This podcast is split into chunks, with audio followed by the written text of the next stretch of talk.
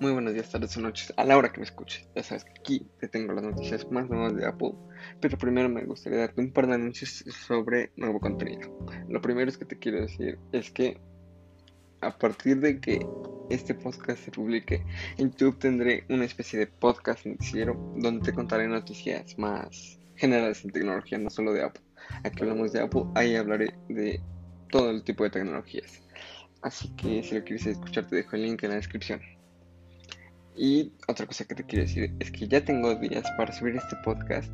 He decidido que los miércoles y viernes subir este podcast. Debido a que si no, no me organizo para subirlo. Y después de decir eso, podemos comenzar.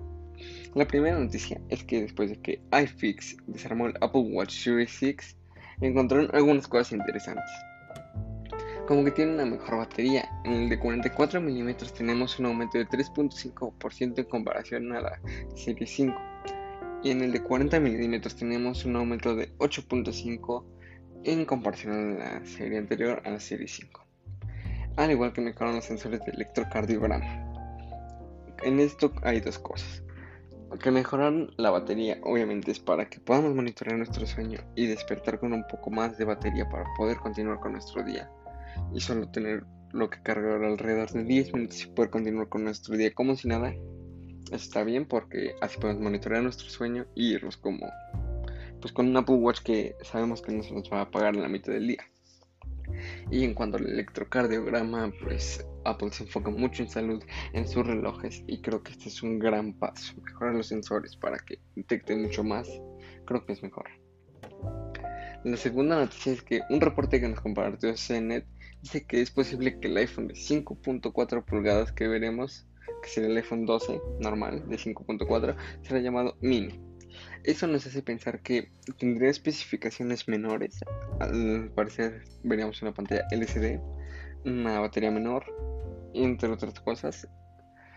Y obviamente se espera que si viene con especificaciones menores tengamos un precio menor, debido a que si nos hacen eso de que va a costar 800 dólares y no iba a tener especificaciones menores, creo que no sería algo muy bueno.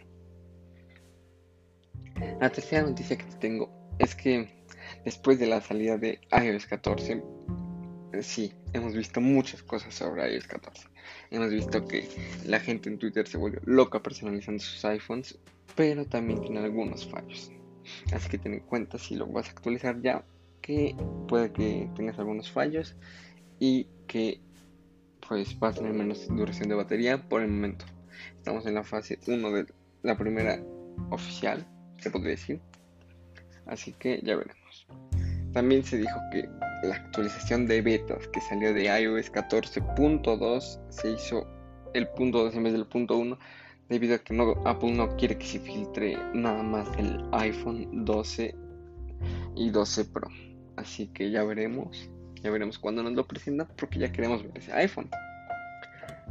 Ahora sí, regresando a lo que estaba. Eh, este, aunque iOS 14 tenga fallos, también tiene muchas cosas buenas, como la personalización casi infinita que se puede dar al home screen.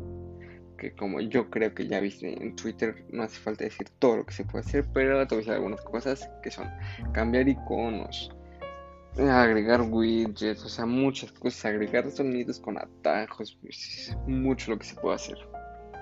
Ahora sí, regresando a lo de los iPhones, pues esperemos que Apple nos los presente ya pronto y ver si tendremos novedades que valgan la pena este año, ya que últimamente no vemos las mayores novedades, aunque se dice que es porque estamos en el límite actual de tecnología.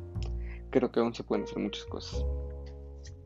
Con eso terminamos y nos escuchamos el viernes. Recuerda que estoy empezando una clase de podcast noticiero en YouTube. Por si te interesa, te dejo el link en la descripción de este podcast. Con eso dicho, nos escuchamos el viernes. Bye.